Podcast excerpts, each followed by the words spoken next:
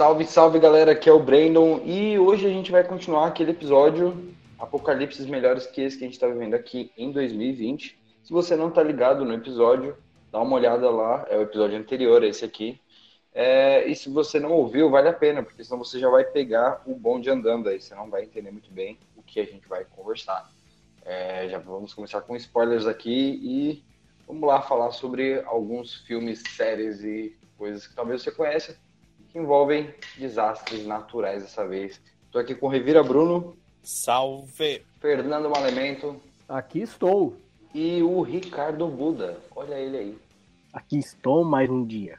É, vocês estão, vocês estão se autocompletando aí, né? Muito bem.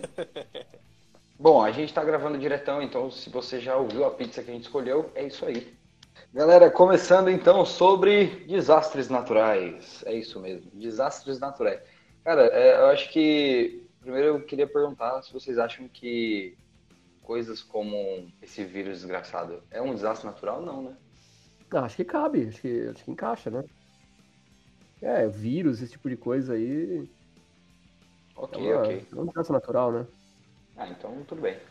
Bom, vamos falar daqueles desastres que, primeiro, sei lá, é, forças da natureza aí, eu acho, acho mais, mais justo. Tipo, é O Dia Depois de Amanhã. Esse aí eu acho que é um ótimo filme, para começar. E um ótimo nome em português. Cara, esse, esse título é muito aqueles títulos que você não bota fé que é nome de um filme, né? The Day After Tomorrow. É, parece nome de livro, né? De conto pulp. Sim, sim. Não, essa pegada ainda é legal. Agora você fica assim, caraca, peraí, vamos entender o que é o dia depois de amanhã. Parece que foi o, o cara do SBT que escolheu o nome, né? Tem um filme mais antigo. Tem um filme mais antigo que chama The Day After, né? After Day, coisa assim. Que é o dia depois, acho que, da, de alguma explosão nuclear, ou uma terceira guerra, algo do tipo. Não sei se vocês já viram. Acho que essa foi a inspiração desse, desse filme aí que estamos falando. É, é preto e branco, eu acho, coisa mais antiga. Mas, cara, eu, o dia depois de amanhã eu assisti recentemente, até pensando nesse episódio, eu falei, pô, é um filme que eu não vi ainda, deixa eu ver. Sim, eu esperava que fosse uma porcaria, mas até que não é das maiores, viu? É um filme até que razoável, considerando o tema de catástrofe, assim, desastres naturais, geralmente são filmes bem fraquinhos. E é interessante, acho que o ponto mais legal desse filme, né, além da cena de, de chegando aquele, aquela inundação lá em Nova York, você tem também os americanos fugindo pro, pro México, né, cara? Isso é muito bom. Nossa, sim, e o México, eu não lembro, que eu me lembro, o México primeiro não sabe se vai aceitar essa galera ou não, e aí depois acaba aceitando, é. É, ele fecha ali um pouco tal, mas, ace mas aceita depois, olha que, que legal, eles aceitam, mas fazem os Estados Unidos perdoar as dívidas dos países latino-americanos. Sim, sim, sim. é muito legal, cara. Ah, se eu fosse o presidente do México, eu subi o muro. Falar, foda-se. É, agora. Nossa, ele tava com a faca na mão, cara. É muito legal. Eles fazem, eles fazem essa jogada, né? O que acontece hoje e, e inverte tudo, né? Porque o hemisfério norte vai esfriando nesse filme, né? Tem, tem um cara, um cientista que tenta alertar todo mundo e, e o, e o vice-presidente dos Estados Unidos dá uma banana para ele, não quer nem saber. Ah, sempre tem um cientista avisando, né? Sempre tem. Cientistas é, são é ignorados são ignorados. Não, não é só a fórmula clássica, né? É a vida real. Os caras tá aí falando e ninguém, todo mundo cagando. Vida real, imagina. É só ficção isso daí, rapaz. Conspiração. É. E... Então, mas é legal porque o filme retrata esses negacionistas aí, né? Mas é tudo muito rápido, claro, né? Porque a mudança climática ela vem de uma hora para outra, né? Coisa de algumas horas, alguns dias acontece. E o hemisfério norte praticamente congela, né? Com isso, os americanos tentam fugir para o sul ali, e os mexicanos travam a, a fronteira, né? E tem todos esses detalhes. Só que, e além dos efeitos especiais interessantes, né? Bem feitos, você tem uma, uma história de, de fundo ali bem meia boca, né? Que é, o, que é esse cientista aí querendo buscar para buscar o filho que tá preso lá numa biblioteca ah, sim, lá em sim. Nova York, lá. Puta, isso aí é, é bem piegas. Mas o filme é que se salva, não, não tem aquele heroísmo assim ao máximo do, dos Estados Unidos e tal, né? Então, até que se salva um pouquinho, é, é legal. Os caras se fodem, isso aí é ok. É, sim, sim, sim, os caras se ferram, né? E tem que aceitar a ajuda do Mas, mexicano. O que, eu acho, o que eu acho da hora nesse filme, tipo, além desse lance do, do, dos núcleos, né? É tipo uns detalhes meio simples assim de, de composição, tipo, é, que nem se falou, né? A cena de inundando Nova York é, é da hora. Mas a cena que a gente vê, tipo, um cargueiro no meio da, da avenida ali, você fica, caraca, mano. Como que ele foi parar lá, né? É, impactante, tipo, né? é, é da hora, da hora. E quando que- tudo congelado também, né? Sim, Dá um impacto. congelada, né? Sim, é bem A galera chocante a congelando cena. ao vivo. Sim. É como se fosse o, o vulcão lá da Itália. Só que ao contrário, né? Ao invés de queimar, é congelado. É, É, o Vesúvio. E esse filme tem um elenco muito bom, né, cara? Tem o Dennis Quaid, que é o Uhum. coroa mais bonito de Hollywood. ô, ô. Caraca, E tem o jovem Jake Gyllenhaal, que está partindo para ser o coroa mais bonito de Hollywood. tá fazendo curso, pô. É depois que o Clooney saiu desse posto aí, a galera tá tentando preencher. Ah, o Clooney agora só faz propaganda de cafeteira. Ih, tá errado. Caraca, assim, ô, ô, não, mas é engraçado, tipo, é, ele tá, ele é, tipo, super ocupado, assim, sei lá, tem um, um episódio do My Next Guest Need No Introduction, do David Letterman, que é ele, o, o, o convidado, e aí ele fala da vida dele e fala assim, mano, o cara, tipo, cagou pra fama e tá fazendo os bagulho da vida, sabe? da hora.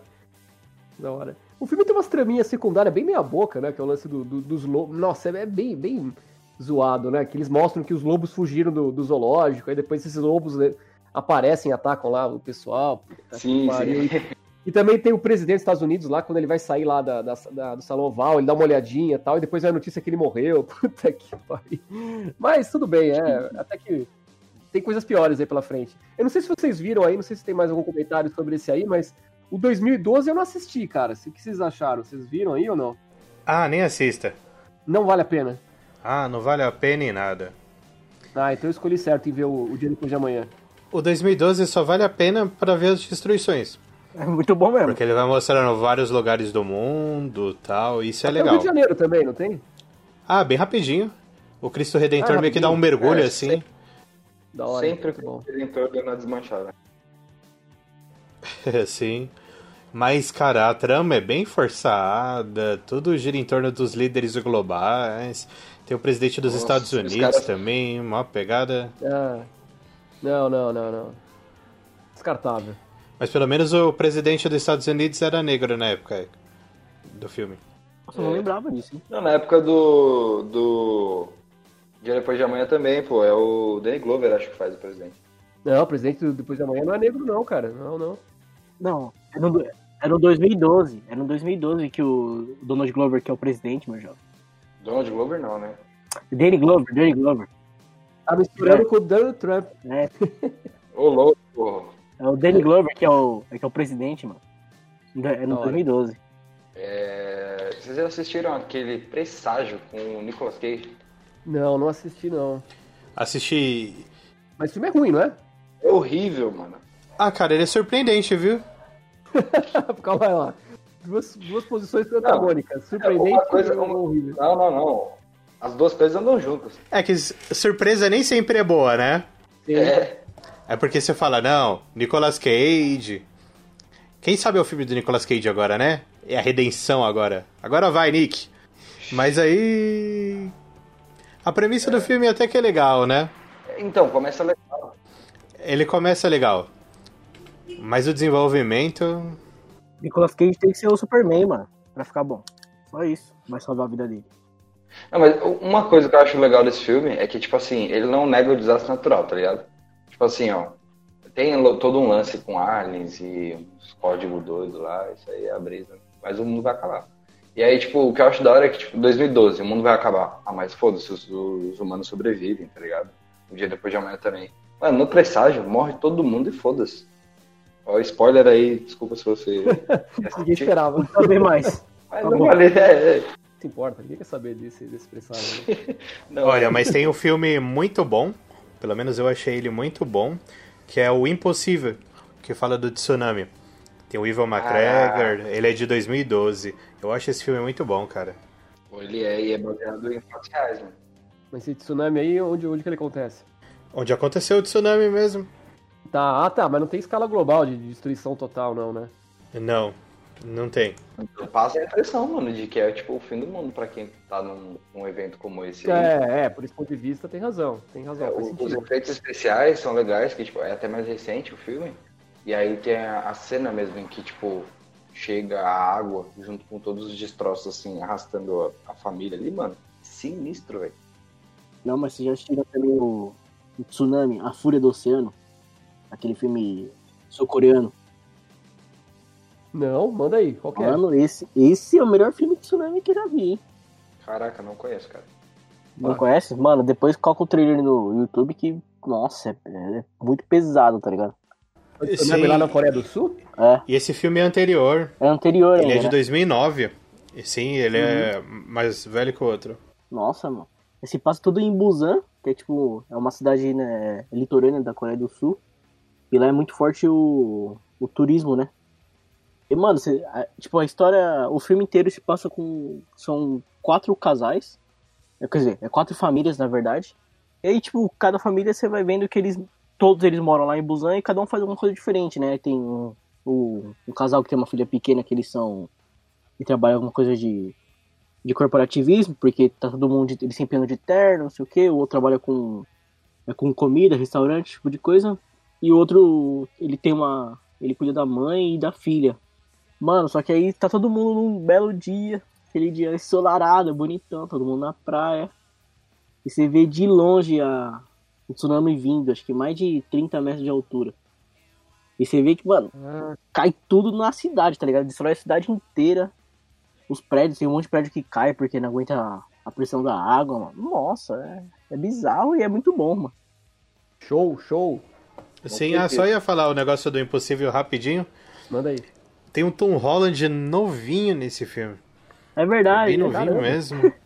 Sim, mesmo. criança. E aí, vamos começar a falar desses filmes aí que caem.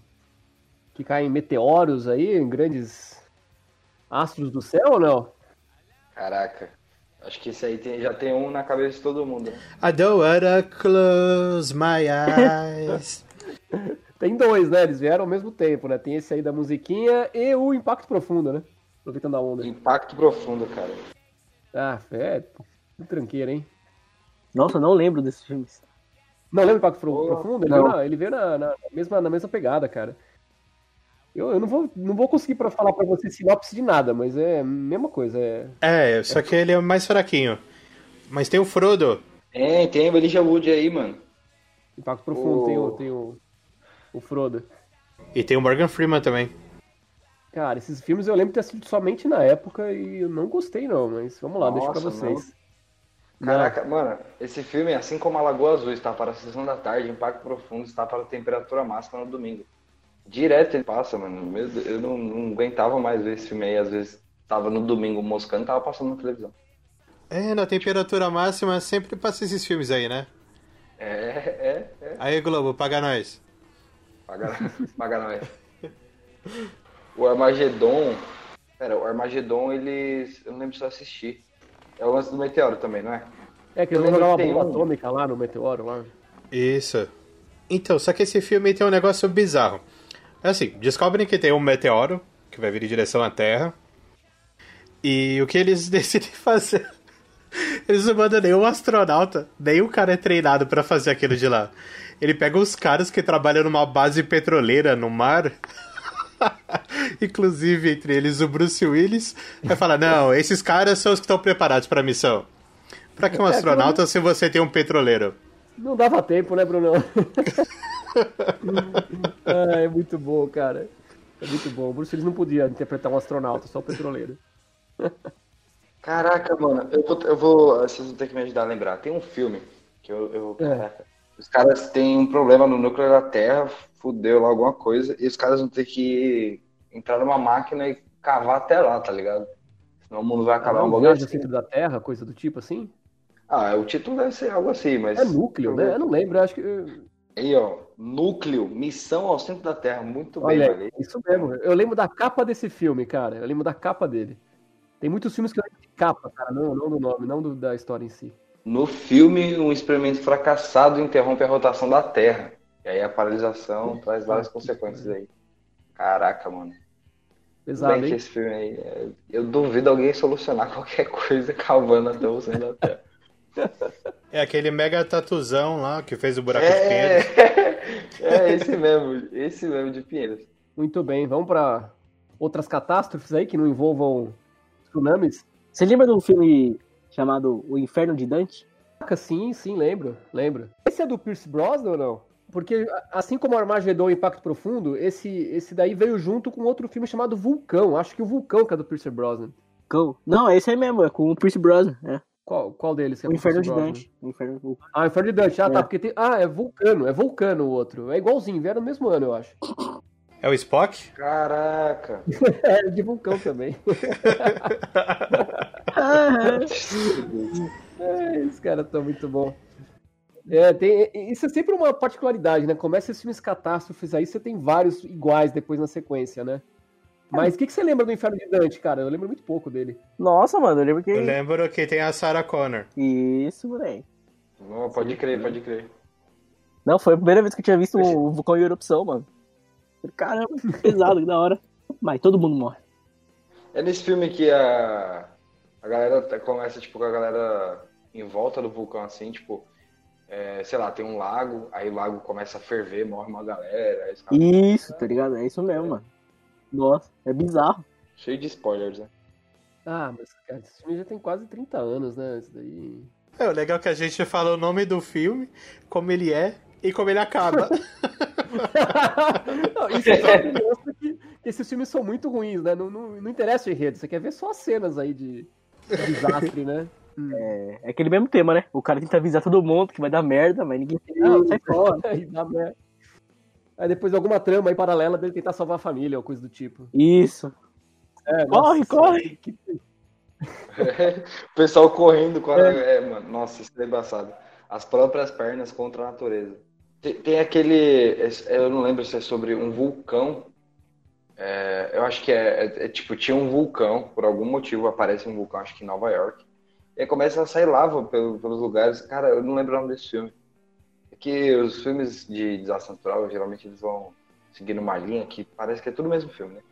Mas eu lembro que começa a sair lava por tudo quanto é lugar, mano. E aí a galera tem que. come- Tipo, eles começam a fugir e tal. Eu lembro que tem um maluco que começa a andar na lava assim, ele morre. Eu falo, caraca. Ah, é Zona de Desastre. Um vulcão em Nova York. Nossa. É de 2006 esse filme. Deve ser muito trash isso daí. cara. Não, ele é muito ruim. Não, muito ruim. É, nossa, péssimo. Vocês têm algum mais um de, de desastres aí habituais aí? De terremoto, tsunami, pra falar alguma coisa? Tem só o Poseidon, mano. Lembra desse filme? Poseidon. Do barco. Esse aí é do navio, do barco, né? Mas Poseidon, ele é tipo, é só o lance do barco, né? É, então, virando. É, a então. Pequena Sereia, né? Ah, tipo o Titanic. É quase isso, Bruno. Quase isso.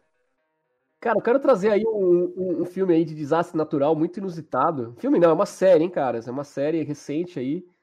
É, é uma série belga. E chama Into the Night. Não sei se vocês já ouviram falar. Não, eu não conheço, não. Cara, é uma trama bem interessante. Praticamente aí boa parte da humanidade já foi pro saco. É, a premissa qual é? O sol mata as pessoas quase instantaneamente. E não interessa você estar dentro da sua casa, você vai morrer do mesmo jeito. Tá? De uma hora para outra, sem nenhum motivo aparente. E a única forma das pessoas ficarem vivas é, pasmem, ficar voando em direção ao oeste para ficar sempre na noite. Então, tem um cara que descobre isso, ele sequestra um avião, ele acaba dando um tiro na mão do copiloto e ele já tá sabendo do que tá acontecendo, dessa desgraça toda, e obriga o pessoal a ficar voando sempre pro oeste para fugir da luz do sol. É bem interessante, é uma, como eu disse, uma produção belga, tá no Netflix, se eu não me engano, uma série curta aí de uns oito episódios, e vale a pena, caras. Olha que coisa inusitada. O sol matando todo mundo. É claro que, que é, é bem furada, não tem como você conseguir voar e escapar do sol. Você teria que estar num, num avião supersônico aí. Mas, tirando esse detalhe né, lógico do- da, da trama, é bem interessante. Ah, é, o nome dele em português é Noite Adentro. Noite adentro, é. São seis episódios no Netflix. Bem curtinho, cara, mas vai ter, vai ter continuação aí. Fiquem aberto. E achei a premissa bem legal, cara. E tem, e tem isso, de avião, desastre e, e, aquela pegada, né? Que apesar desse cenário completamente desfavorável, horrível, muitas vezes a ameaça humana é tão, tão terrível quanto a natural. É, você estava falando do, do, desse filme, cara, eu lembrei do do Perfura Neve, que é praticamente o é meio que o uh, sentido... eu ia falar dele, é o Perfura Neve, né? Que é tipo, neve. a galera tem que ficar no sol o tempo todo. E aí, tipo, o, tem o lance do, do, do perfura neve do trem e ele fica andando, tipo, uma super velocidade aí pra sempre. Esse Perfura Neve originalmente é um gibi, né? Sim, sim. Gibi. Tô com... Eu tenho ele Virou aqui, é um calhamaço aqui. Virou filme e a série, né? O filme, inclusive, foi dirigido agora. pelo mesmo diretor do, do, do Parasita, né? Caraca, não. É. É dele mesmo. O, qual o nome dele? É Juan Robong, né? Expresso do Amanhã. O gibizão é bonito, viu, caras? Grandão, cheio de editora Aleph, preto e branco. Show sim, de bola. Sim. Lembra um pouco, é. Na verdade, ele parece mesmo com o Into the Night, né? Só que a premissa do Into the Night você tá no avião, enquanto eu no Perfura Neve é o trem. Bem bacana. E o Perfura Neve tem a série também no Netflix, né? É, agora a série é mais, é, é mais, mais recente. Isso, que é Expresso da Manhã também, eu acho, a série, coisa assim. Mas é bem legal. É só pra viu? fazer. Só pra fazer jus aí ao nome do diretor, é o. Bon Joon-ho. O... Mas é legal, cara. Recomendo para vocês aí Into the Night. Série belga. Olha só, difícil achar uma série belga, hein? Eu só conheci o Tintin só. belga.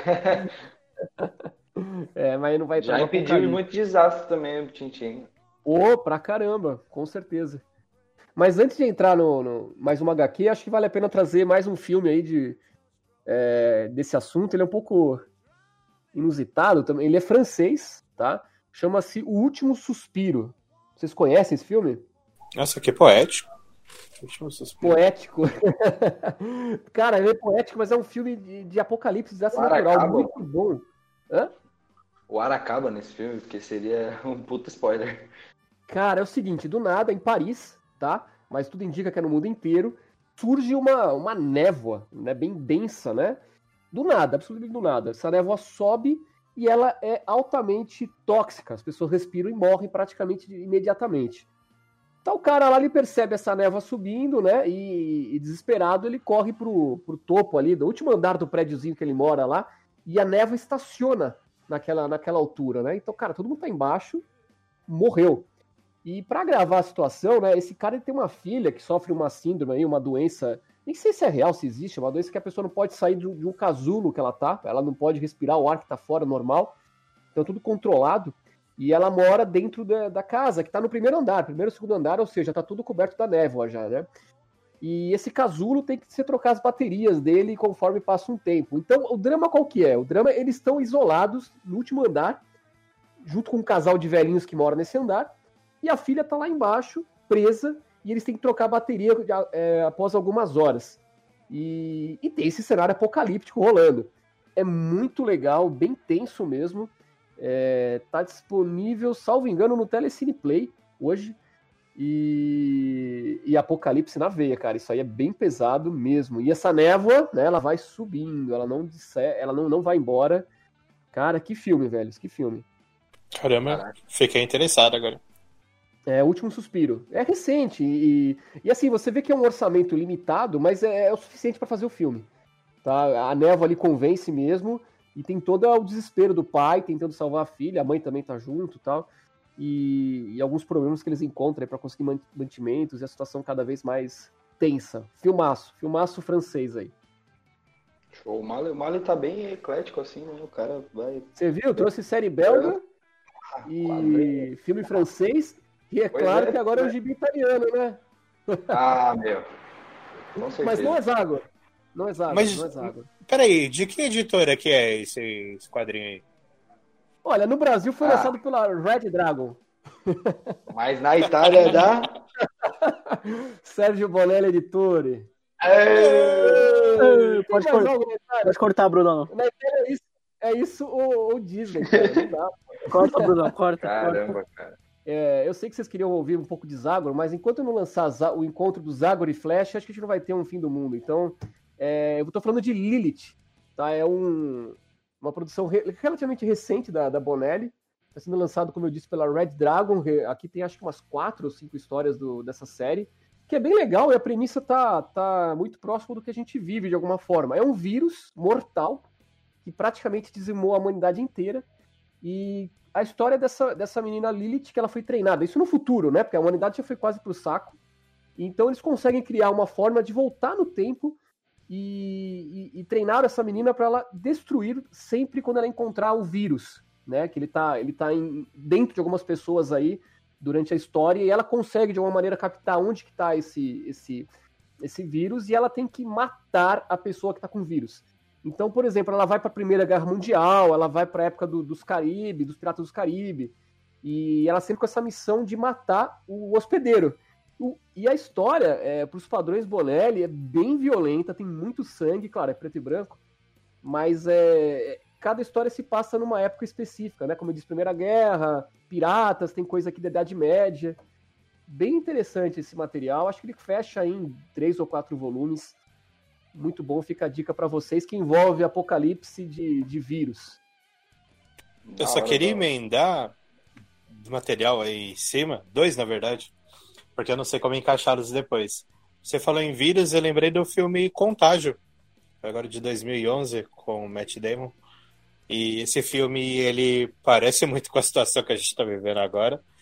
Eu não sabia muito como encaixar ele ali. Vocês já assistiram? Já, já. Não, Muito show. Esse filme eu não vi, não. Cara, é assustador. É uma doença, é uma gripe também, né? Que vai se espalhando rapidamente pelo mundo inteiro. É um vírus altamente mortal. Acho que eu conheço aí. E... Só que aí no filme eles faziam a vacina muito rápida, né? É, Só que. Ela... Mas não é vacina, né? É todo tipo de remédio que estão falando que faz bem. A vacina é com cloroquina ou não? Que isso, eita. Cara, é... no filme eu lembro que a vacina eles conseguem rápido porque vem de uma outra vacina, tipo, eles Caramba. É uma vacina da vacina. É, mas o... o da hora desse filme, o da hora desse filme, ainda bem que o Bruno falou dele. É...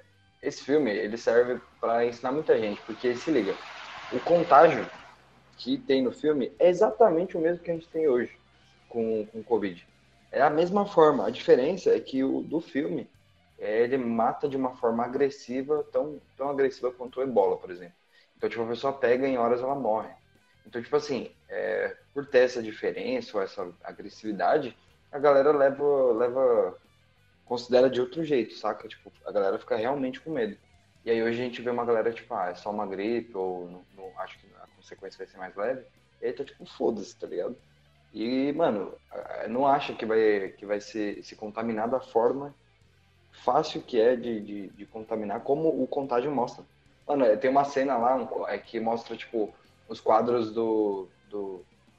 A primeira semana, o primeiro o, passagem, o paciente 1, né? Porque o paciente 0 é meio que um spoiler do filme aí. Mas o paciente 1 passando para todo mundo. Mano, é muito, muito, muito da hora. É, tipo, 30 segundos de coisa que você vê no seu dia a dia, você fica chocado. Sim, tem cenas tipo de gente pegando em maçaneta, pegando na mesma coisa que outra pessoa pegou. Então o contágio é bem parecido mesmo, né, com a Covid. Sim, sim. E aí, tipo, vale a pena, vale muito a pena a galera assistir, porque, tipo assim, não é, não, não mata da, da forma violenta que é o filme, mas, cara, espalha da mesma forma, então se liga E a vacina não acha rápido assim, não. É, sim. Se você tá com a cabeça em dia, assiste.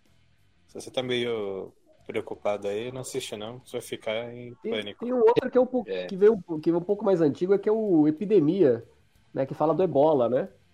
Ah, Aquele sim. com o Morgan Freeman, o Dusty Hoffman. Isso aí é... Sim. É... E é bom filme também. Né? É, um filme mais razoável, sim. Esse, esse eu não conheço, o outro que vocês falaram agora do Contágio, eu vou atrás dele. Vocês chegaram a assistir a história da Liga da Justiça lá, do Alex Ross, dos maiores heróis do, da Terra lá? Vocês já chegaram a ver essa daí? Sim, aquele gibi que pode te ajudar a construir a parede da sua casa. tem, tem, uma história ali que trata de, de uma pandemia, né? De vírus, né? Nossa, não lembro agora, hein? Qual? Vocês leram? É que eu não li. Eu ouvi falar que existe. Eu não li. Queria até correr atrás desse material agora. E Pera dizem aí, que tem todo eu- esse lance aí de, de, de fake news e o caramba, sabe? Caraca, Eu tô pegando o guindaste aqui pra pegar ele. Pera aí. Tem ele? Você leu isso aí, essa história? Pega aí, pega aí. Compartilha conosco. Eu acho que tem algo nesse sentido. só, só Tá complementando aí atual, o lance que você falou da, da fake news, no, no contágio, tem um cara que é. Ele é meio que, tipo. Ele é o cara da fake news, né? Ele fica criando aquelas teorias conspiracionistas.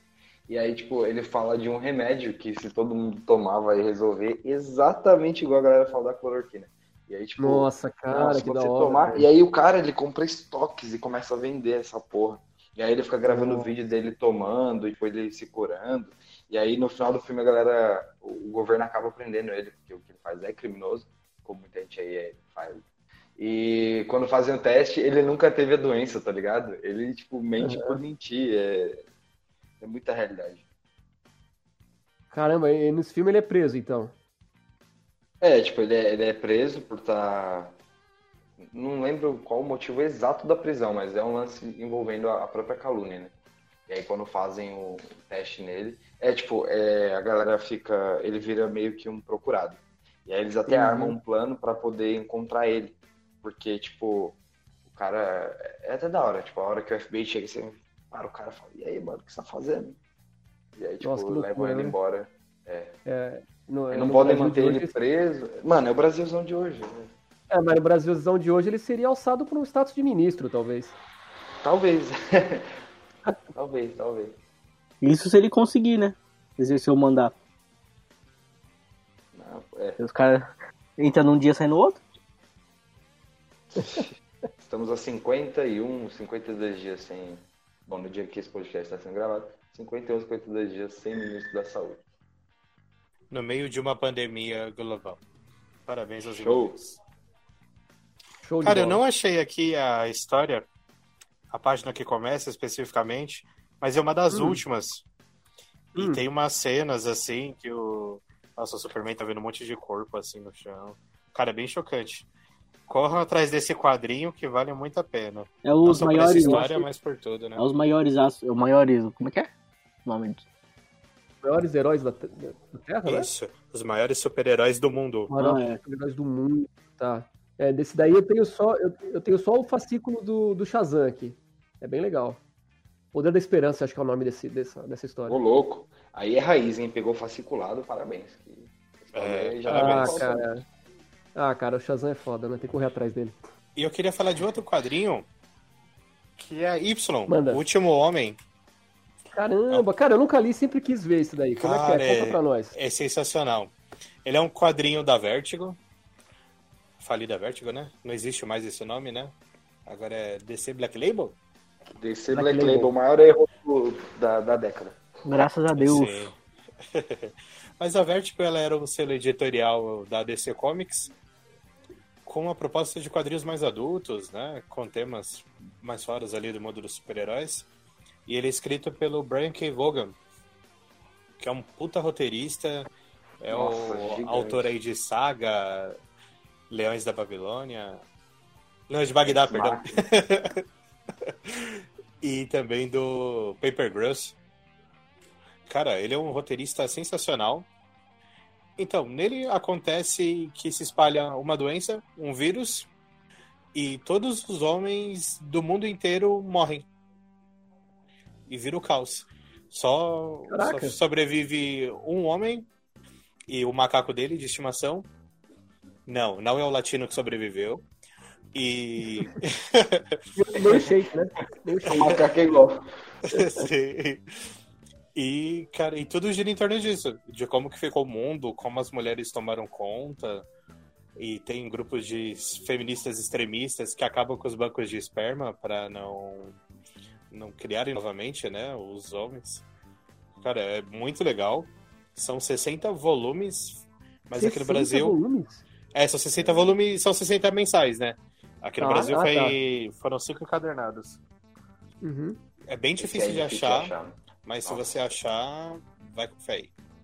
Tipo, antes que deem pedradas em nós, existem pessoas. é, no Y existem várias mulheres que são tipo, agem de forma consciente, tá? O mundo ainda vai existir, né? Que tem várias tretas é, pelo fato de não existir mais um é, homem, enfim. Eu sempre acho É. meio complicado aí, galera. Não, por Sei isso lá. é que eu falei que eram feministas extremistas. Show, show, show. Eu tinha lembrado de, de um filme, vocês tinham falado, né? Da contagem e tal, não sei o quê. Tem um filme muito show, muito show, né? Ele é, inclusive, você falou do Lilith, ele lembra um pouquinho esse lance do, do Lilith. Que é assim, é os dois macacos, cara. Pode crer. Os dois macacos, o mundo Verdade, acabou por cara, conta de uma doença, verdade.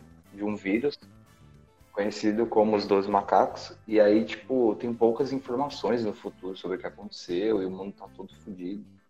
Mas aí é, eles têm esse. Tipo, eles conseguem inventar a máquina do tempo.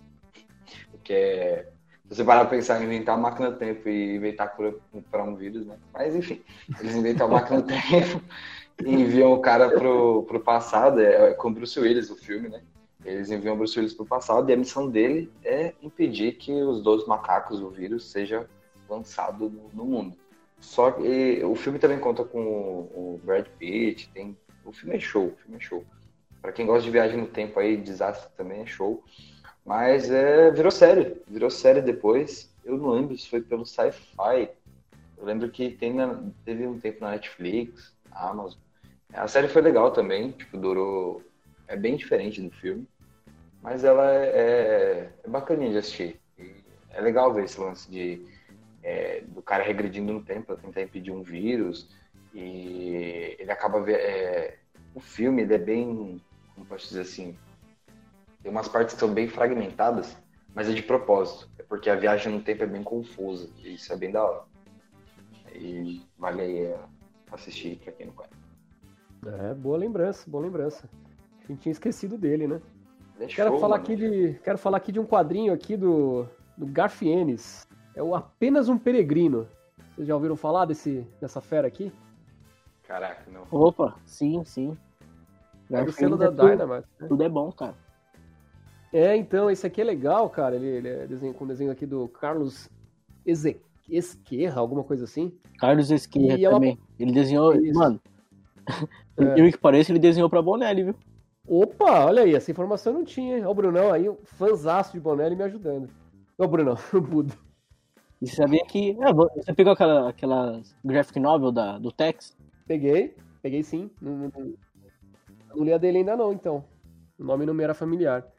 Nesse, nesse gibi aqui, a premissa qual é? O Sol, ele, tipo, quase tá explodindo, ele aumentou de tamanho, e de uma hora para outra o- os mares secam. A água toda do planeta praticamente seca, né?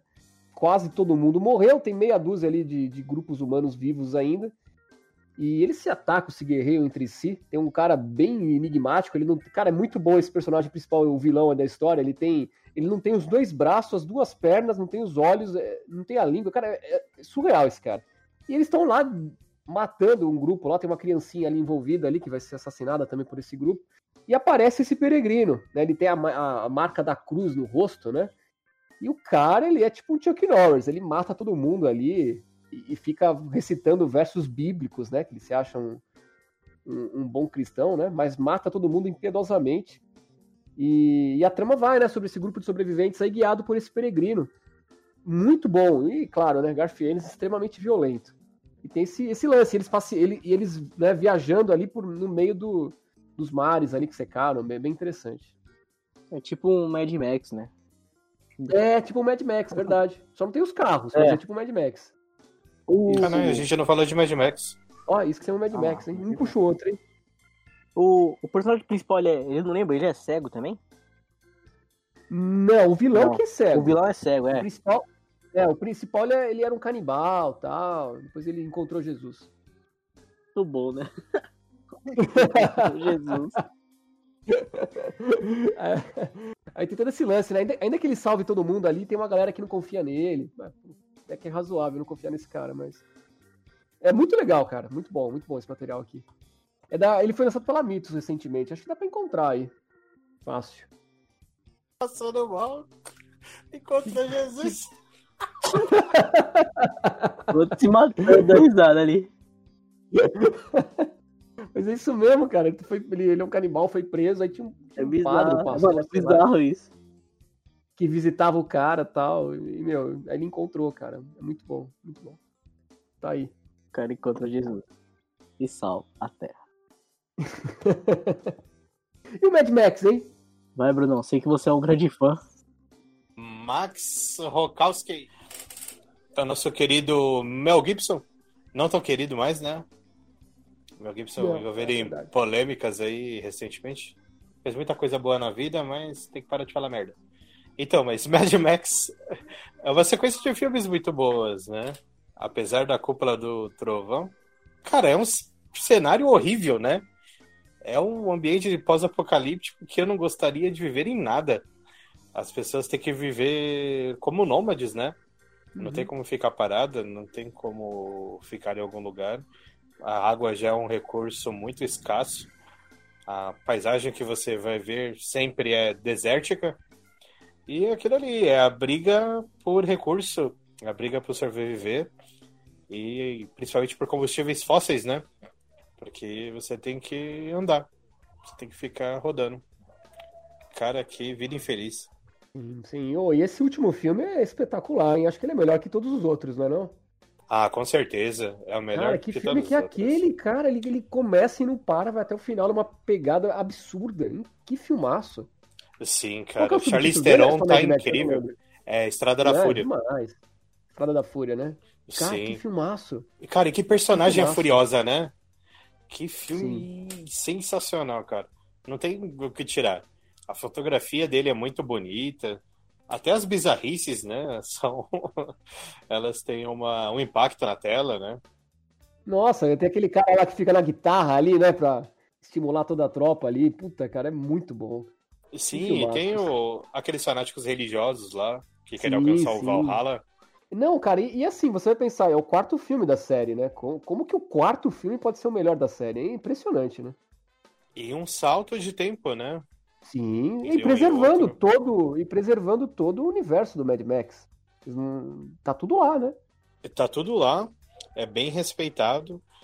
E, cara, o Max Wachowski não faz quase diferença nenhuma nesse filme, né? Tom Hardy aí, colocaram uma mordaça no Tom Hardy.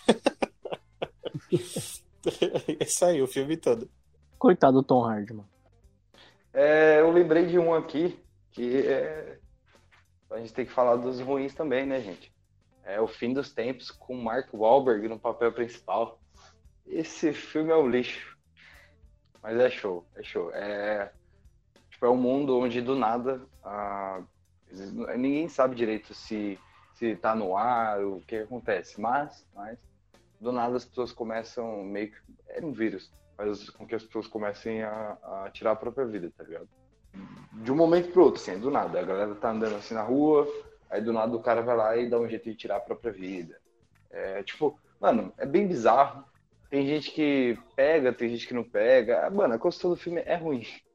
Mas é, é engraçado como, como filme de fim do tempo, assim. Tipo, ele fica, mano, o que tá acontecendo?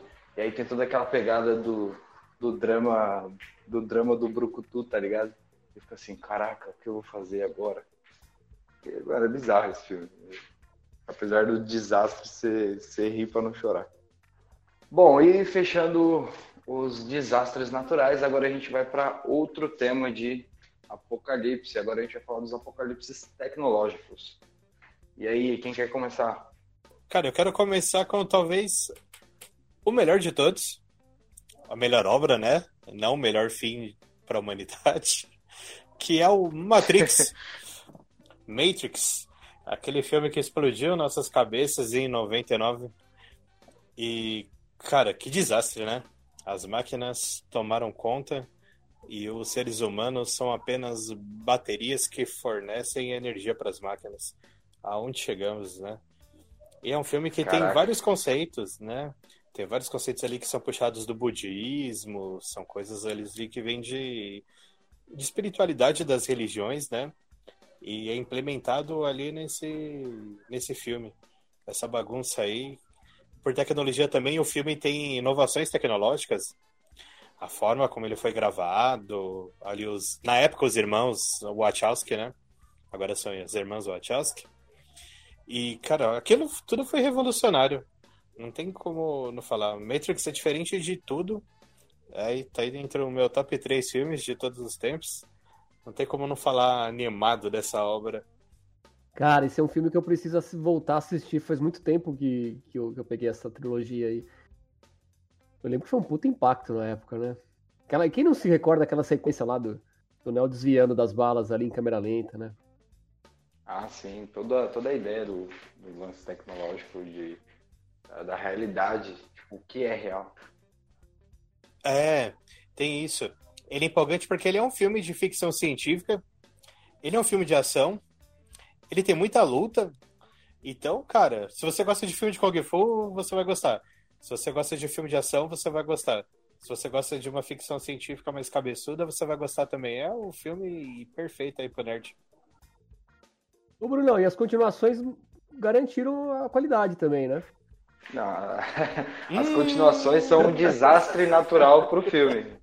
São tão desastre quanto da Vamos lá, humanidade. vamos lá. É o Matrix Reloaded, qual que é o outro? Revolution.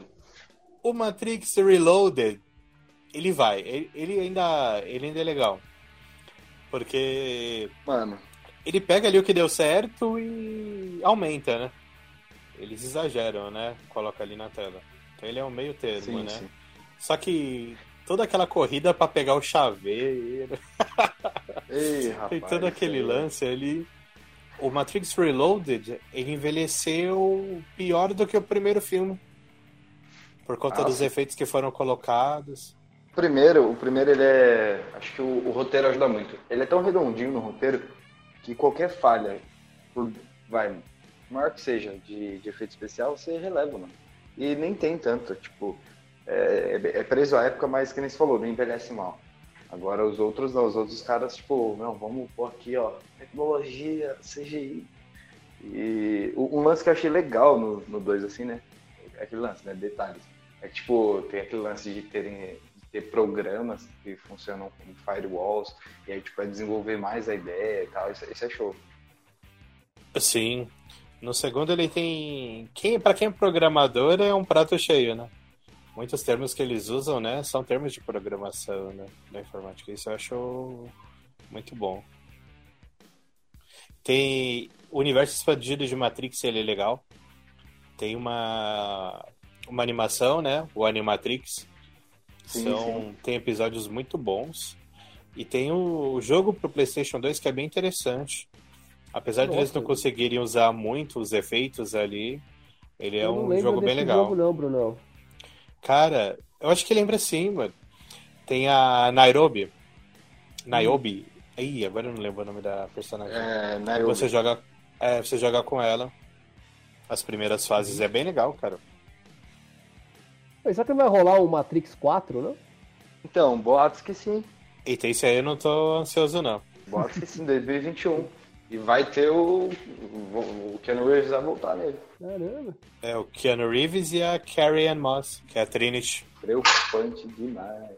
É, vai lembrar, tem também expansão aí do, do Matrix, tem um conto do Neil Gaiman que fala sobre a Matrix que é show. Ele é, é- foi feito pro universo mesmo, é da hora, é canônico. Caramba, eu não sabia disso. Pois é, cara. O conto chama Golias e ele explica de uma forma muito mais interessante como as máquinas poderiam explorar o ser humano. Porque a ideia do filme é que eles usam a gente como bateria. Só que se você acompanha a nerdologia, você já tá ligado que não faz muito sentido. Mas o Gaiman, ele explora essa ideia de das máquinas usarem o nosso cérebro como potencial de, processa, de processador. E aí é show. Bacana. Demais. Esse conto saiu em algum livro aqui, cara? Cara, ele tá. Ele tá no livro Coisas Frágeis da editora Conrad. É difícil de achar, mas é bem bacana, bem bacana. Ó, eu também tenho um filme aqui. Sim, não é um o fim do mundo, mas pode ser que seja o fim do mundo, né? Que é o AI, Inteligência Artificial. Não sei se vocês lembram desse filme aí. Spielbergzão. Spielberg não. Lembro, cara, do, do Sim. garotinho lá, né? É, então. Nossa, é um filme excessivamente longo. É, então, é muito comprido, Nossa, mano. é? Ele é a ponte entre tecnologia e alienígena, né? O final dele é bizarro. É, então. Porque, mano, pode ser, vai saber que no futuro todo mundo seja, seja substituído por robô, né? Vai saber, mano. Que o pessoal cria Por exemplo, vai, seu irmão morre e sua mãe vai lá e faz um, um, um seu irmão igualzinho, tá ligado? Acho bizarro. Fiquei meio. falei, Caramba, como assim? Nossa, cara, tem um episódio do Black Mirror que trabalha mais ou menos essa ideia, né? Tem, verdade. É verdade. Caraca, é, o Black Mirror tá recheado dessas temáticas aí de apocalípticas É, tecnológicas, né? Eu lembro que tem um desse aí, que acho que é, que é o marido do, da mulher lá que morre no acidente de carro e de uma maneira ela pega alguma inteligência dele, alguma coisa, inteligência artificial que meio que reproduz o cara, né? Umas, umas coisas bem perturbadoras, né? filme também que, que também eu acho que tem a ver com mais, mais tecnologia, que é o. Vamos ver se o Bru- Brunão, você lembra desse filme aqui? Que é o Soldado Universal. Ô, louco! Meu Deus é do céu. Van Damme? É, mano. Você quer traumatizar o, o pessoal, você fala. É do Van Damme. Pô, isso aí é pauta de outro, outro cast, hein, cara? Então, Não, mas não é bom. e é um dos filmes que eu ia falar no outro. E tem vários, né? Tem vários, mano, tem vários. Eu não, eu não Nossa, sabia tem disso. até o 5. Tem o do Philoden também, não é? Quem? É, é a briga do, Caraca. do Van Damme contra o, Rodolfo Lundgren. Nossa, que bom, hein, cara. Mas eu não lembro, ele é apocalíptico? Eu não, não me recordo. Então, não é apocalíptico, é- mas é tipo, os dois. Os dois personagens morrem. E daí eles viram meio que É. tipo um. Mano, é, é tipo um robô, tá ligado? Eles viram meio que um robô. Os caras fazem uma. Aqueles velhos plano do governo, né? De ter o soldado perfeito. E aí os dois são cobaia e tipo, os caras viram incrível, tá ligado? Os caras tiram mais rápido, é, a mira totalmente perfeita, os caras correm como o vento. É, essas coisas, assim. E eles meio que viram tipo os heróis, tá ligado? Falando de, de IA, inteligência artificial, vale citar o Westworld. Westworld é show, para quem gosta aí de, de ficção que envolve né, é, máquinas que vão ganhando consciência. Cara, é muito, muito bom.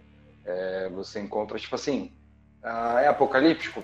Talvez. Se você está acompanhando aí a série, já para a terceira temporada, a terceira tá sendo agora no HBO, é, pode, pode, dar, pode dar muito ruim para a humanidade. Pode dar muito ruim para a humanidade. Não vou dar É, spoiler. pode ser o princípio do fim, né? É o princípio do fim. E a ideia é justamente, tipo, o Westworld é um parque temático ah, onde eles simulam um simulador gigantesco do Velho Oeste. E aí todos os personagens lá são robôs é, que, usam né, de inteligência artificial. E, meu, a forma como é construída, a série é antiga, né? Tipo, ela é muito antiga, era... mas tinha outro conceito, outra pegada. E aí a HBO trouxe essa nova visão sobre a série, né? Ficou muito, muito, muito show, mano. É, eu lembro que pra primeira temporada a galera ficou mais animada, a- na segunda deu uma caída, mas vale a pena. Tipo, a terceira tá sendo agora, eu vou acompanhar só pra saber né, o que vai rolar mesmo. Mas é. caminha pra um negócio totalmente, tipo, algo que a gente não espera mesmo, é, é bem da hora. Vocês mencionaram o. Cara, esqueci o nome da série. Black Mirror. Vocês mencionaram Black Mirror. E no Netflix tem uma produção que é bem parecida, só que com animações, né? Que é aquele Death Loving Robots. Nem Caraca, todos que- os episódios retratam de apocalipse, né? Mas muitos tratam, inclusive, apocalipses tecnológicos. Cara, eu achei muito boa eh, essa sequência de animação. Porque não é uma história fechada, né? Cada episódio começa e termina nele mesmo. Como se fosse uma sequência de contos e é muito legal. Eu recomendo aí. Que bacana, que bacana. Não conhecia não, vou dar uma olhada. Tem um de apocalipse específico que é o Três Robôs, os Três Robôs. Caraca, esse é show. E o motivo, o início do fim é bem bizarro, que é eles, eles ficam explorando, né, como que o ser humano acabou e tal. E aí eles vão ver, o maior erro do ser humano foi dar polegares opositores aos gatos e, e consciência pra eles. Legal. Esse- Isso é bem legal. Quem que vai falar aí de Exterminador do Futuro aí? Aí é com os velhos pai, né? Ah, puxa aí. Não, deixa contigo, pô. Você que gosta. Cara, eu não gosto, não. Não. Eu adoro. É uma das coisas que eu mais gosto. Isso aí é praticamente um guilt pleasure. É bem isso mesmo. Mas, mas e aí, tá, tá bom ainda? Porque eu, eu, eu perdi a conta, cara. Saiu uns 4, 5 filmes novos aí, eu já não sei mais o que tá acontecendo. pior do que o futuro da Skynet é o futuro da franquia. né? É bem isso mesmo. É, vamos lá, vamos lá. O primeiro é bom, e aí? O primeiro é bom, o segundo é o melhor de todos. Tá aí, comecei a ouvir Guns N' Roses por causa desse filme. Aí a partir do 3, é só desgraça, filho. Deixa quieto. Eu achei que você ia salvar algum deles, pô. Mas vamos lá, refresca a memória de todo mundo aí, porque eu acho que a grande galera, a galera já perdeu as contas aí. Quais são os filmes aí? Manda pra nós. Primeiro e segundo todo mundo conhece, e é a partir desse que o problema acontece, né? Sim, aí começa a ter os problemas com a cronologia, né? Então vamos lá. Tem o terceiro, é quando concretiza o apocalipse nuclear que as máquinas plane- planejavam, né? Pra tomar conta Uhum. aqui da Terra. Aí depois desse filme, alguns anos depois, teve um com Christian Bale, que vem com o nome, acho que só de Terminator, né? É Terminator Salvation. Ei, Cara, o filme ele é até interessante. A proposta dele é interessante, mas o desenvolvimento dele é muito fraco. O melhor Tem o momento. Schwarzenegger nesse? Não, não tem. Ah, tem ali um vislumbre, sabe? referência, referência só. É uma referência. Mas o Schwarzenegger ele não faz parte do, do elenco. É uma proposta que eles queriam mostrar como que a humanidade está vivendo lá no futuro. Porque sempre no, nos filmes anteriores era só ameaça do que ia acontecer e vinha lá os os Terminators aqui pro passado e sempre ficava naquilo, né? Como que vai ser o futuro? Temos que impedir esse futuro. E nesse filme eles mostravam quando o caos estava instaurado. E é interessante por conta disso. Mas até que ele não é tão ruim quanto os próximos. Porque em 2015 teve outro, que é o Genesis, que aí tem a Emilia Clarke, a atriz que faz a Daenerys, e volta o Schwarzenegger. Cara, é um filme muito ruim. Não assistam. Tem toda uma trama em cima do John Connor ser o vilão. Nossa, não, não, não assisti não. E tem agora esse último, 2019, o Dark Fate, que traz a atriz que fez a Sarah Connor de volta. E tem a supervisão ali do James Cameron. Ele não dirige, mas ele tá por trás ali de tudo. Porque desde o 3 ele não tinha colocado a mão nos outros projetos. Isso aí é o maior golpe que tem. O cara fala assim, ah, vou supervisionar, é falar assim, ó, vou fazer mais um, aí se der bosta, não fui eu que fiz. Quem vai assinar aqui pra mim? É muito E nesse ruim. último tem, tem o Schwarzenegger também ou não? Tem, tem o Schwarzenegger. Tem também, tá. E nesse daí tem a Sarah Connor tá fodona, cara. Ela tá muito foda, a Linda Hamilton. Ela entra na casa de qualquer um e come o cu de todo mundo. Ela é foda. Aí sim. É fácil assim? Terminator, ele. cara, é a Sarah Connor. Eu tenho certeza que ela te visitou aí e você tá metendo louco. O quê? É, tá vendo aí o quê? O quê? Tem uma série que é- ela começa bem, mas termina muito mal. Terminator The, Chron- The Sarah Connor Chronicles. Eu não lembro como foi traduzido em português. É uma série que mostra ali a, a Sarah Connor vivendo com o John Connor adolescente. A premissa é boa, a primeira temporada é legal, mas a segunda temporada, cara, lamentável. E Terminator teve quadrinhos, teve jogos de, de videogame, teve jogo para celular. O Terminator Salvation tinha um jogo de celular em Java que era muito interessante. Você resolvia parte da, da treta com, com a inteligência mesmo. Nossa, o jogo do Super Nintendo, difícil, difícil jogo, cara. Eu, le- eu lembro da caixinha dele, que era diferenciada, era uma caixinha. Não é aquelas de papelão do, né, no modo Super Nintendo, era uma caixinha de plástico, toda sofisticada, bonita. Isso, isso me marca bastante. Esse aí, mais mamado que esse aí, só Star Wars, hein? Caramba. E eu vou puxar uma obra que eu gosto bastante, que é o Akira. Cara, Akira é muito bom.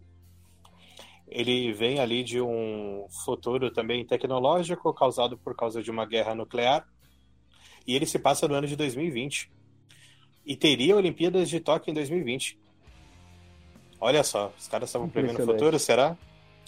E a Akira tem é dividido em seis volumes o mangá. Só que se você tá com preguiça de ler, vai na animação que vale muito a pena, cara.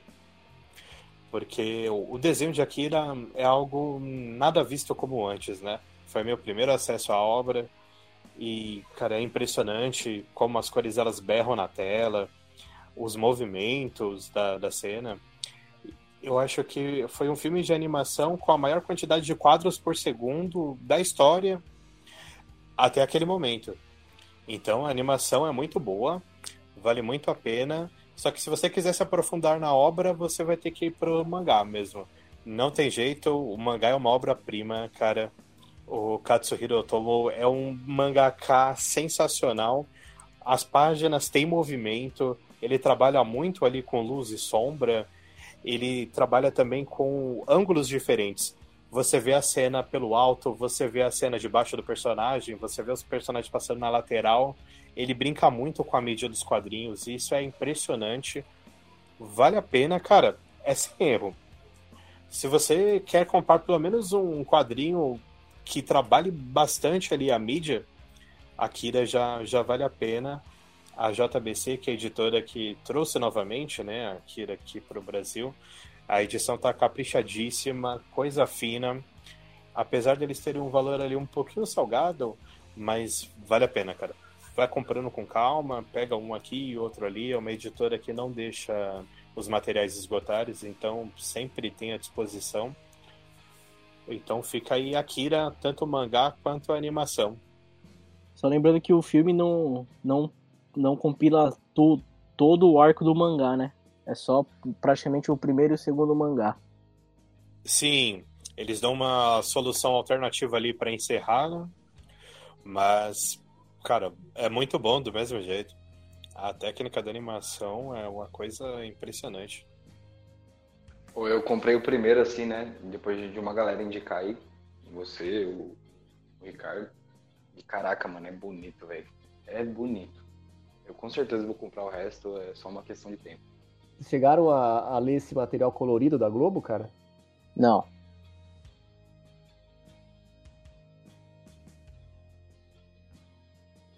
Ah, porque ele foi lançado originalmente nos Estados Unidos assim, né? Nesse, nesse formato, formato ocidental, nem oriental, né? E. Exato. E foi lançado aqui no Brasil.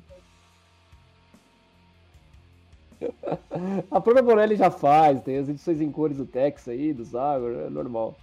E talvez... Mas esse, esse daí, cara, foi, foi, foi, uma obra bastante interessante quando a Globo lançou aqui, cara. Hoje é um material aí bastante procurado por colecionadores. Especialmente porque as últimas cinco ou seis edições são raríssimas. Elas foram lançadas após um hiato, acho que de três ou quatro anos, a Globo não lançou porque estava com atraso, algum problema de direitos autorais lá nos Estados Unidos, algum atraso na produção também, sei lá o que era. Teve um hiato de três, quatro anos, depois eles lançaram as últimas quatro, cinco edições com tiragem reduzidíssima. Então é. Você consegue achar com certa facilidade os primeiros números, mas chega no final, raríssimo, raríssimo. É mais fácil comprar o da JBC também, porque é mais bonito, tá num formato bem mais caprichado também. Só que tem um probleminha que estavam falando aí que praticamente a JBC não vai fazer reimpressão disso. Ô louco! É, porque eles estão passando pelos problemas e tem muita coisa que não vai ser reimprimida. Cara, Doutor Stone é um apocalipse, pode crer.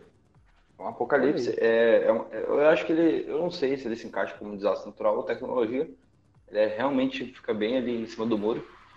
É, em Doutor Stone é, é, recente. Quem tá ligado aí no mundo dos mangás, ele tá no 11 volume ainda. E aqui no Brasil. E já, tá, já tem anime. Tipo, virou um pouquinho de febre assim. Ele conta a história de um mundo onde, tipo, tudo, todos os hum, seres humanos foram petrificados e, tipo, algumas pessoas começam a acordar depois de 3 mil anos. E aí, tipo, o mundo inteiro foi rebutado, né? E aí o personagem principal, que ele, ele era um cientista no passado, e ele tenta reconstruir toda a tecnologia, né? É o Senko, o personagem principal. Ele tenta reconstruir o mundo é, a partir da ciência ali. É bem, é bem, bem divertido, assim. Ele é, é, é shounen, né, Ricardo? Eu sou um novato aí. Mas... os mangás, mas se eu não me engano é, é isso. Ele é, um, ele é um mangá até que comum, mas que tem uma premissa bem interessante. É bem bacana. Eu ia falar de um livro. É, o livro que eu ia recomendar é Neuromancer, né? Na verdade é a trilogia do Sprawn, do William Gibson, que é show. Mano, é muito, muito, muito bom. Se você curte aí um, um futuro tecnológico meio que distópico, é um apocalipse. Não sei exatamente se seria o apocalipse do mundo acabar e tal, mas é, é o começo do fim aí, como disse o Brunão, uma outra parte. É, e, e é, um, é, o livro que cunhou vários termos aí do, do, do, mundo cyberpunk, né? Ele foi originalmente publicado em, em, nos anos 80, acho que 83, se eu não estiver errado aí. Mas é, é interessante porque ele mostra como o ser humano começa a depender da máquina e tipo como ele começa a fazer uso disso. É, o universo é, é muito, muito bem construído. Tem todo aquele lance de ser meio que uma aventura. É, é um pouco uma aventura de RPG, né? Não é à toa que o livro inspirou aí várias. deu base para vários RPGs. Mas, tipo, o, a história é bacana, mas o mundo que o William Gibson constrói é muito show. Isso aí é interessante. Quem quiser dar uma olhada aí, saiu pela editora Aleph aqui no Brasil. Acho que já tem um tempo já, já deve ter umas três edições diferentes pela própria Aleph. Mas é bem bacana. Eu tenho esse livro, cara, mas eu ainda não li. Eu tenho ele aqui da, da Aleph mesmo. Vou buscar, procurar lê-lo o mais rápido possível. Pô, é legal, é legal. Tipo, tem, tem ali, né, um, um, o lance de... Por ter a história, às vezes dá um... Você começa assim, caramba. É, né, mas distopia, distopia sempre é bom.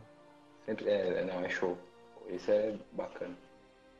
Cara, outro material recentemente lançado pela JBC.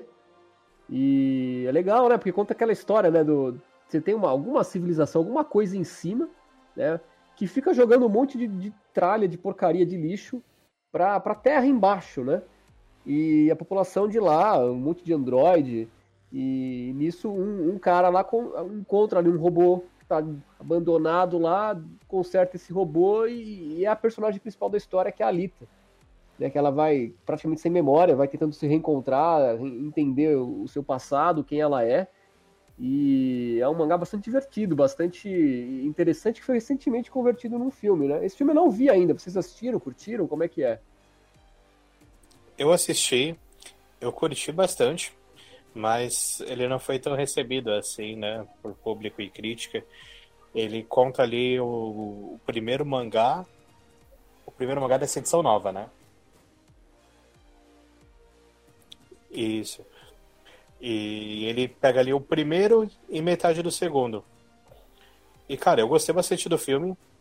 Ele tem aquela coisa de estranheza, sabe? É bem vívido ali, a Android, né? De CGI, e acaba estranhando demais. Tem um nome para isso, né? Quando você estranha a tecnologia. Anthony Valley, agora eu não lembro o nome. Não faço ideia. Só que o Alita, ele veio pro Brasil aqui com um nome diferente, né? Ali nos anos 90, né? É, é o Hyper Future. Como é que é? Hyper Future Vision, né? Assim. É, era GAM, né? Ele é vinha GAM bem em caixa alta, né? Aí, Hyper. É, é, é GAM Hyper Future Vision. É, isso aí. Nossa. Senhor. Acho que a Alita é melhor, mano. Comercialmente fica melhor. É, ele tem o nome Alita grande, mas agora virou Battle Angel Alita. É. Por causa do filme, né? É, o nome continua grande, hein? Pra mim, o filme é legal, mas não, não, não gosto muito do, do título em si do mangá. Acho meio fraco. Ah, não é tão fraco assim. A continuação vocês viram aí? O Last. Como é que é? Last Battle? Last Order. Last Order. Não, não. Order, tá. Já me arrependi de ter comprado o primeiro, imagina comprar o segundo. Ô louco, Buda. Sério, não, não gostei não. Tá muito amargo, cara. Não, eu prefiro o Akira, mano. Akira é mais da hora. Aproveitando que a gente tá falando de obras ori orientais, eu queria trazer também o Ghost in the Shell. Fala. Brabo, brabo. Fala. Cara, Ghost in the Shell, assim como Akira, ele tem um, um mangá, né? É uma edição caprichadíssima que a, a mesma editora, a JBC, trouxe. Esses três são da JBC, na verdade, né? O Akira, o Alita e o, o Ghost in the Shell. Se você gosta de cyberpunk aí, vai se esbaldar com esses materiais. Ghost in the Shell ele também tem duas animações muito boas, né? Tava no Netflix até pouco tempo.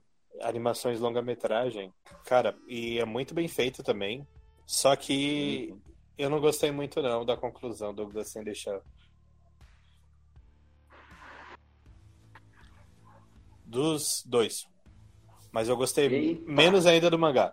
Nossa. E o filme que foi lançado agora, recentemente, né? Que tem a Scarlett Johansson. Cara, não assista esse filme. Muito ruim.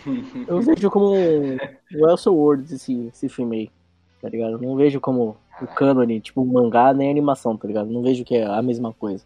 Agora eu tenho que falar uma coisa.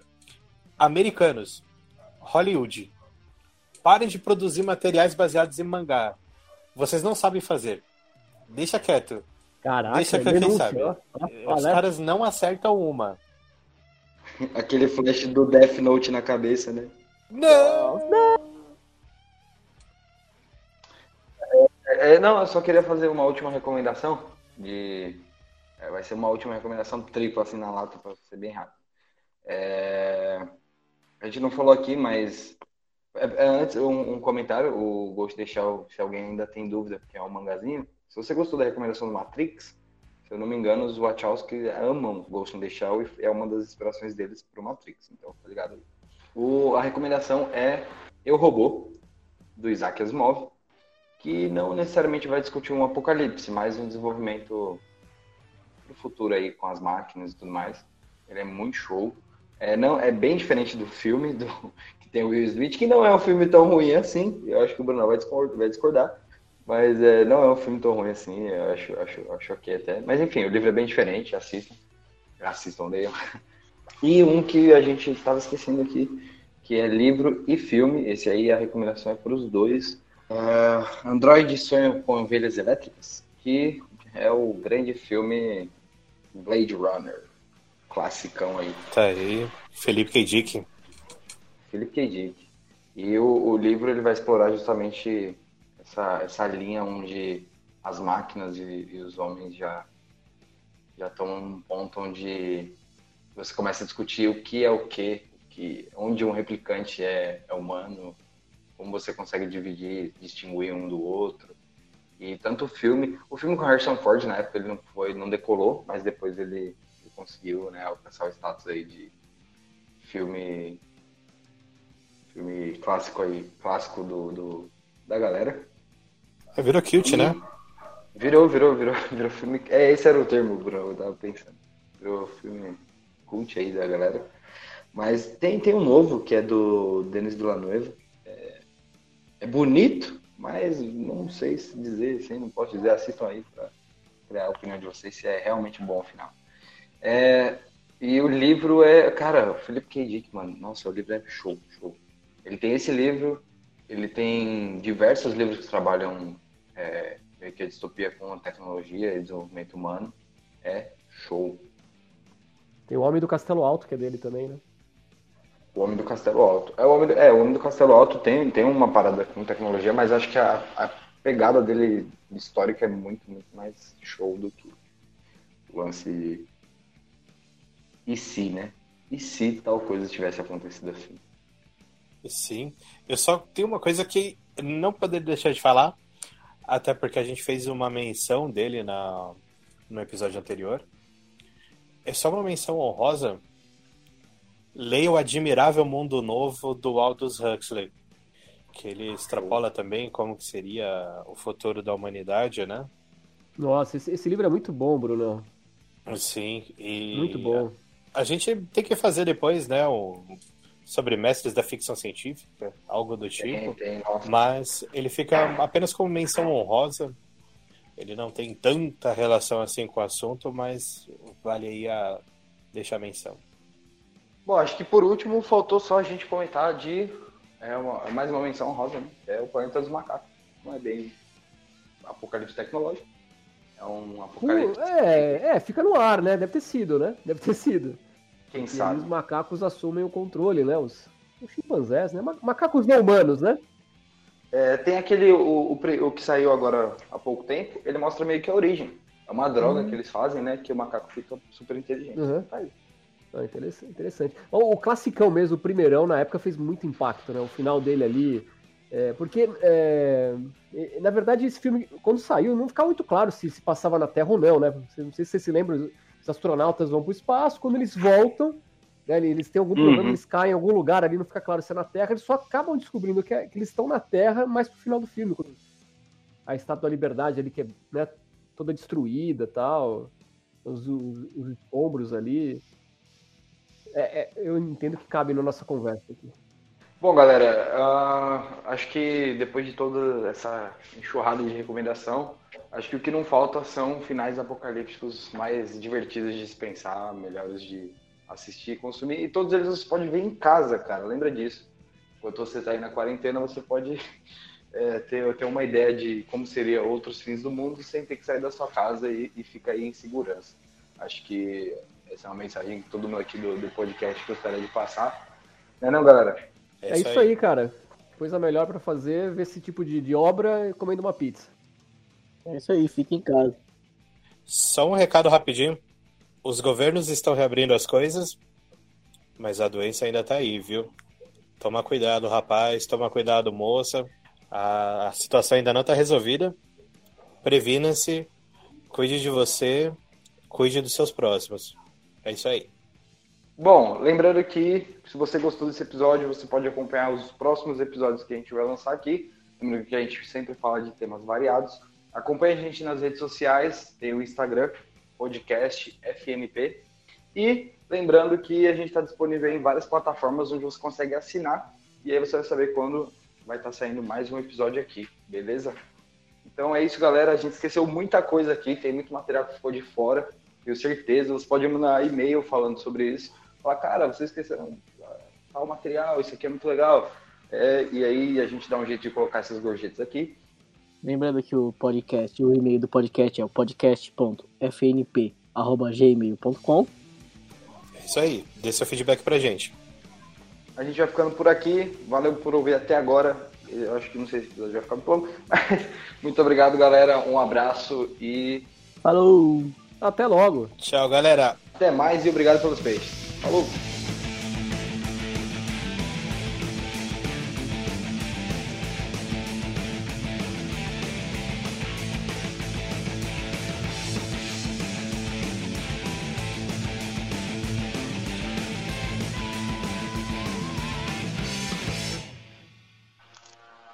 No microfone aí, será? Vai vendo, vai vendo. Olha esse barulho.